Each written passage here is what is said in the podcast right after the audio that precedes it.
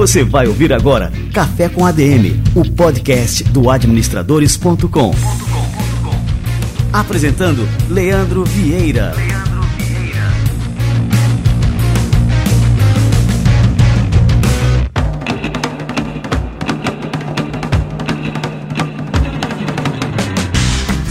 está no ar mais um Café com a DM, a sua dose de cafeína nos negócios. E hoje nós vamos falar aqui com o Marcelo Cohen, que é CEO da Bifly, maior ecossistema de turismo da América Latina. Nós vamos conversar sobre como liderar grandes projetos, como administrar empresas de grande porte e também com impacto social e ambiental. Daqui a pouquinho, Marcelo Cohen chega por aqui, fica ligado. Segura só um pouquinho. Antes da gente seguir por aqui, eu tenho um pedido especial. Aperta agora o botão de seguir aqui no Spotify e tenha certeza de que você estará sempre com a gente em cada episódio do Café com a DM, combinado?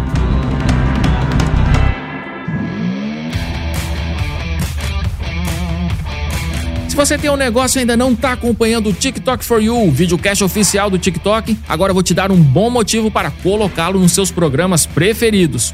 O episódio mais recente que foi ao ar semana passada abordou o tema O TikTok me fez vender, com dicas em primeira mão para potencializar as suas vendas dentro da plataforma. A gente sabe que sem vender nenhum negócio se sustenta, por isso é tão importante saber utilizar a plataforma de entretenimento mais popular da atualidade para se conectar com seus consumidores e vender mais. No episódio, você vai aprender como transformar o início da jornada de compra do seu cliente em entretenimento e quais as soluções de publicidade oferecidas pelo TikTok para o seu negócio. O programa tem três grandes insights. Primeiro, como criar micromomentos divertidos com seu produto. O segundo é como gerar reviews autênticos dos consumidores. E por fim, como viralizar na plataforma. Você aprenderá que o TikTok pode ser utilizado em qualquer etapa da jornada do consumidor, desde a ativação da marca e divulgação dos produtos até o pós-venda. Basta ter criatividade para criar conteúdos leves e divertidos e acompanhar o videocast For You para aprender todos os macetes do TikTok. Confira os episódios já lançados e fique de olho nos próximos acessando o link que está aqui na descrição do programa ou procurando por TikTok For You na barra de buscas do Spotify.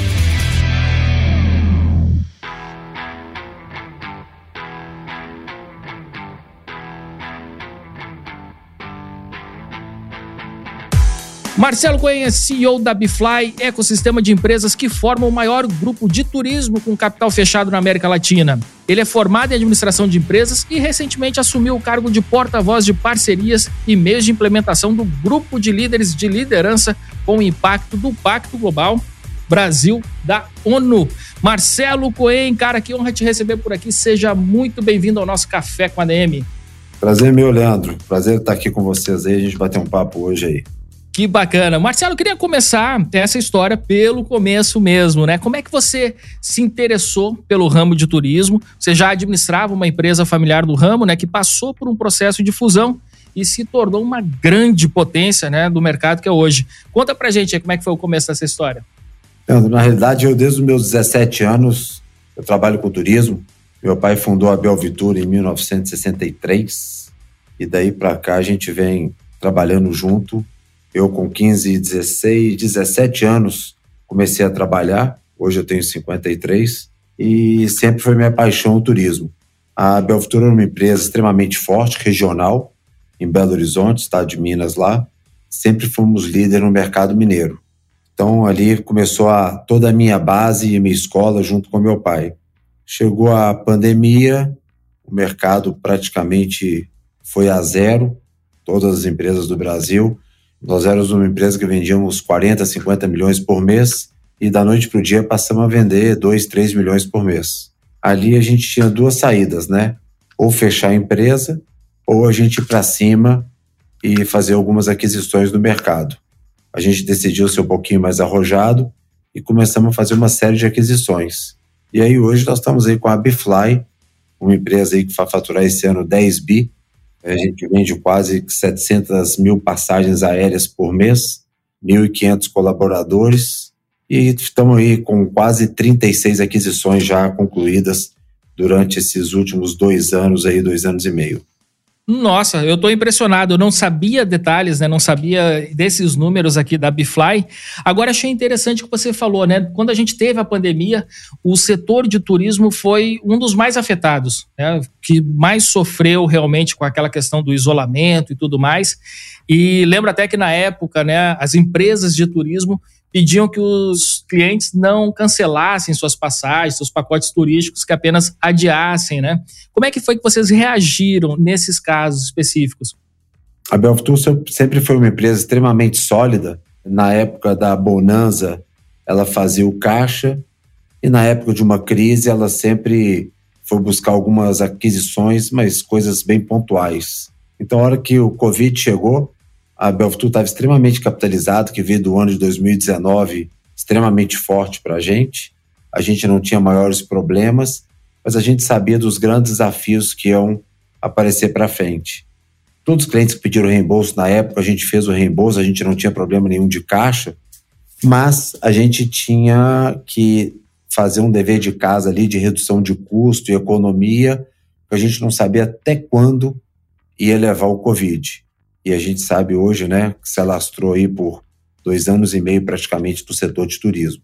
A Belvitor é uma empresa familiar, foi fundada, como eu disse, em 1963, sempre com uma equipe muito reduzida, muito enxuta e muito eficaz. Então isso dava para a gente um conforto na hora da crise de saber administrar os percalços aí na época do Covid. E eu achei interessante assim que você citou, né, que vocês tinham duas opções, ou ir para a retranca ou ir para o ataque, né? E vocês optaram por essa segunda estratégia. Essa estratégia, ela foi realmente deliberada, ela estava óbvia assim para vocês que era um momento que tinha também oportunidades nesse sentido, né, de adquirir empresas, enfim, quando aquilo tudo passasse, essas empresas iriam se tornar lucrativas e grandes negócios também. Como é que foi essa, esse momento assim, né, de decisão para vocês? A gente tinha a premissa que o mercado um dia voltaria. Toda demanda reprimida gera na sequência uma alta demanda. Isso em qualquer segmento, em qualquer produto. Então a gente sabia que o mercado, quando voltasse, ele voltaria forte. Essa era uma aposta minha que eu tinha, uma certeza muito forte que o mercado voltaria bastante aquecido. E o mercado duvidava muito dessa análise. A gente sempre trabalhou muito no mercado corporativo.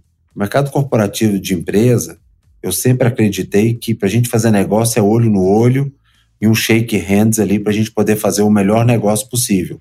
Então eu também sabia que o mercado corporativo iria voltar, não na força que voltou para a gente, mas eu sabia que ele iria voltar gradativamente. Então a gente achou por bem começar a fazer alguns projetos de aquisições. E aí, a primeira grande aquisição que a gente fez foi a Flytour, que era o maior player do mercado na época, que estava com uma crise financeira que tinha se agravado por causa do Covid e estava assim, cheio de dívidas. Nós entramos lá, compramos a Flytour e começamos a reorganizar a casa. Essa foi a primeira grande aquisição nossa no segmento. E assim, hoje a Hold, né, tem mais de 30 empreendimentos. Aí, assim, qual que é o seu grau de envolvimento com cada um desses negócios, né? E essa administração de vários negócios, ela é muito complexa. Agora estou perguntando de CEO para CEO, né? Se eu imagino que deva ser uma atividade assim com muitos desafios. Como é que você lida, né, com tantos negócios? Enfim, conta aí para gente. Na realidade, quando a gente adquire empresa, a gente tenta trazer todo o time dela para dentro de casa. Então, hoje, por exemplo, nós temos uma estrutura aqui de financeiro. Então, o financeiro cuida de tudo, financeiro de todas as empresas. Nós temos o RH, o RH cuida de todos os RHs. Nós temos o marketing, que cuida marketing de todas as empresas. Agora nós estamos conectando uma empresa com outra, para a gente ter um, uma velocidade maior, uma agilidade maior, ter um cross-selling, que é o grande trunfo da gente. A gente tem um, um ecossistema com 36 empresas, eu tenho grandes grupos aqui que compram com a gente, que usufruem de 8, 10 empresas do nosso ecossistema. Antes usavam uma empresa. Então a gente, cada dia, a gente vai anexando essas empresas no nosso portfólio e oferecendo para os nossos clientes. A gente tem uma complexidade na administração que cada dia ela vem melhorando. Isso é um passo a passo, vamos levar mais um ano, mais dois, mais três anos. até estar tá 100% integrado todas essas empresas dentro do nosso ecossistema. Eu sempre gosto desses cases porque a gente meio que virou a administração pelo avesso, porque nós sempre tivemos aquele mantra do foco, né, o foco específico num determinado negócio e que a gente tem que colocar todas as energias naquilo ali. E quando a gente passa para negócios como o de vocês, né, que passam a se enxergar um ecossistema, como você bem falou, essa questão do foco, ela ao mesmo tempo ela se mantém, ela não se dilui, né, mas ela potencializa um negócio maior a partir né, de vários negócios que são sinérgicos. No fim das contas, acabam alimentando esse ecossistema. Eu achei perfeita assim essa estratégia de você com o mesmo cliente você acabar comprando, né, de uma ou mais empresas do grupo, né, e o grupo todo sair fortalecido dessa estratégia. Nós temos em cada empresa nós temos um diretor temos dois vice-presidentes, eu como CEO, e o meu trabalho aqui hoje é identificar a sinergia entre as empresas. Quem eu conecto com quem? Aonde eu posso conectar um fornecedor com um cliente meu, um fornecedor com as empresas. Então, por exemplo, eu tenho um fornecedor que atendia a Belvitur, minha empresa de BH. Depois ele passou a atender a Flytour. Hoje esse mesmo fornecedor atende 30 empresas aqui dentro, porque tem 30 nichos distintos. Eu atendo desde um cliente de classe A onde paga um pacote 500, 600, 700 mil reais, até um cliente classe DE que compra passagem no crediário de 200 reais. Então eu vou de A a Z atendendo os meus clientes. É impressionante, né? E também, assim, achei interessante essa questão que vocês, em grupo, acabam dividindo essa estrutura de custos que é comum para todas, né? Então, assim, um único departamento de marketing, um único departamento financeiro, é, um único departamento de RH. Então, realmente, essa é uma estratégia muito inteligente. E me conta mais com relação assim às particularidades do negócio hoje em dia, assim, você se dedica mais à atividade da holding como um todo ou você também dedica energia a cada um desses negócios individualmente, Marcelo? Gasto muita energia na holding como um todo, mas gosto de saber de cada unidade de negócio e me envolver em tudo. Eu vim de uma empresa que eu faturava somente 40 milhões por mês, 400, 500 milhões por ano, onde eu gostava de negociar tudo. Então, eu acho que eu sou um negociador nato, eu aprendi a negociar, meu ponto forte é na negociação. Então, estou sempre colaborando com essas empresas aí, nessas negociações todas.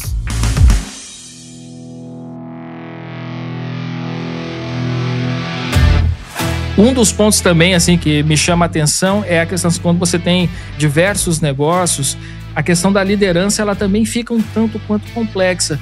Como é que você divide assim as atividades como líder? Você é o líder de todas as empresas? Elas reconhecem você como tal ou cada uma tem um líder específico? Como é que é essa relação? Não, eu sou o CEO. Embaixo de mim tem um diretor para cada empresa. Esse diretor tem seus heads, gerentes, superintendentes. Nós vamos tocando, mas com reuniões diárias, semanais, para entender o caminho para onde a gente está indo, o que, que a gente pode melhorar. Às vezes, uma empresa está vendendo menos, a gente pluga cliente de uma outra empresa nessa empresa para vender mais, a gente consegue fazer. Essa é a beleza do nosso negócio, é o cross-selling entre as empresas. E atualmente, Marcelo, vocês ainda estão nesse movimento de expansão ou, assim, por enquanto vocês vão tocando aí esses negócios e não tem nenhuma empresa assim sob a mira?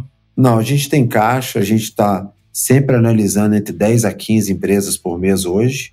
Então, sempre tem uma ou outra que nos interessa mais, que é uma oportunidade de compra, ou que tem a ver com o nosso ecossistema, ou que falta no nosso ecossistema, ou que a gente tem vontade de entrar nesse business, sempre ligado com a nossa área de turismo. Aonde tiver alguma economia, sinergia, cross-selling, a gente é comprador dessa empresa. Pô, que bacana. E bom, assim, você atua, né, como um porta-voz de uma iniciativa que é parte do Pacto Global da ONU. Eu queria que você falasse um pouquinho né, sobre essa experiência, né, o que, que ela representa para você, como é que você se engajou nessa área, né, que isso acaba refletindo na prática da gestão de um negócio como um todo, né, como é que vocês lidam né, com todas as diretrizes do Pacto Global da ONU? Na realidade, o, veio um convite para nós para estreitar relacionamento com a ONU há um ano e pouco atrás. E aí a gente acabou se tornando um, um, signatário e com três compromissos públicos: o Net Zero, Mente em Foco e Elas Lideram. Então a gente comprometeu a ajudar esses impactos aí é trazer o melhor aí para o nosso ecossistema e para o país num todo, né? Nós passamos a ser um dos representantes na ODS 17. É exatamente a de parcerias. Eu acredito muito que se a gente unir, podemos ser referência nessa iniciativa. Então isso para a gente é extremamente gratificante poder fazer parte aí da ODS 17. Oh, que bacana, Marcelo. E pela sua experiência, Marcelo, quais são assim as principais atribuições de um líder, né, de negócios hoje? Como é que deve ser a atuação de um profissional que tem essa questão da responsabilidade, né, uma responsabilidade social com tantos processos e tantas pessoas dentro de uma empresa, como é o caso, né, da Bifly? O desafio é sempre grande, né? A gente sair de uma há dois anos atrás para uma empresa com 130 funcionários para uma empresa hoje com 1.500 funcionários é muito diferente mas a gente tem uma equipe aqui extremamente competente, os colaboradores, todo mundo com muita garra, muito sangue aqui para fazer a empresa virar. E a gente realmente hoje é uma realidade, uma empresa que vende 10 bi por ano, com 36 empresas, 1.500 colaboradores, um time extremamente comprometido. Essa é o nosso legado é esse hoje. A gente quer estar tá sempre inovando, fazendo diferente para criar novas oportunidades no nosso segmento de turismo. E, Marcelo, assim, a questão do crescimento, né? Muitas empresas têm até um modelo de negócios que tem assim, um grande potencial e de uma hora para outra, por exemplo, é, essas empresas né, começam a ter um grande sucesso no mercado e a crescer de forma acelerada. E muitas vezes elas não estão preparadas para esse crescimento. Qual que é o segredo, né? O que, que o, empresário deve fazer quando a sua empresa começar a crescer né, de forma mais acelerada para ele suportar as dores do crescimento também? Acho, acho que dois pilares importantes é venda e custo, né? A gente tem que estar sempre equilibrado, buscar o máximo na venda e o menor custo possível. Eu acho que o segredo é esse, né? Não é fácil para ninguém, para mim também não é.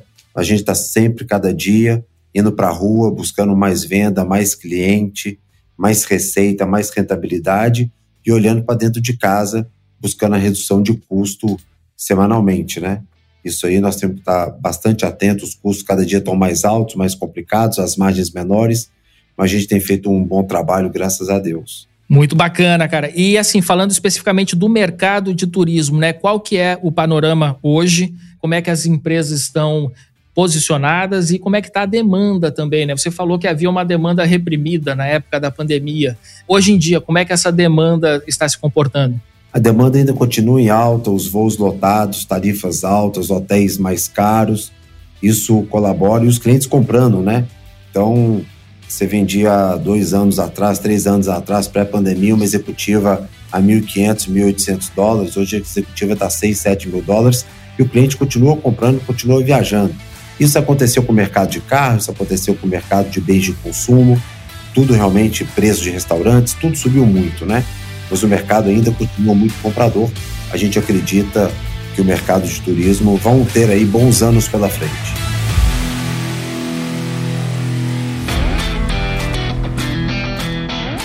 Marcelo, cara, queria te agradecer muito aqui pela presença no Café com a DM, por dividir toda a experiência né, do setor de turismo. Queria dar os parabéns aqui pelos resultados da Bifly e que vocês continuem crescendo cada vez mais né, e desenvolvendo esse ecossistema que é tão importante né, para o lazer do brasileiro, que o turismo se expanda cada vez mais e que, se Deus quiser, a gente não tenha outra pandemia pela frente, né, cara?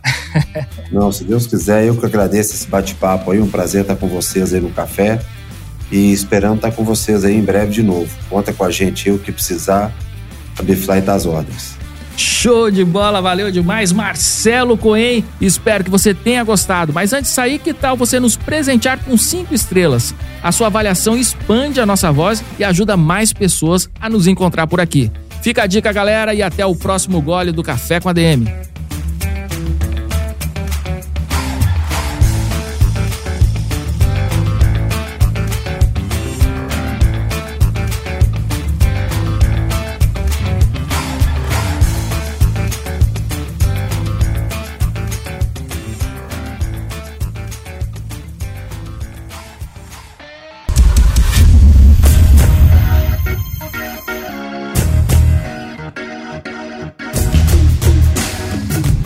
Você ouviu Café com ADM, o podcast do administradores.com.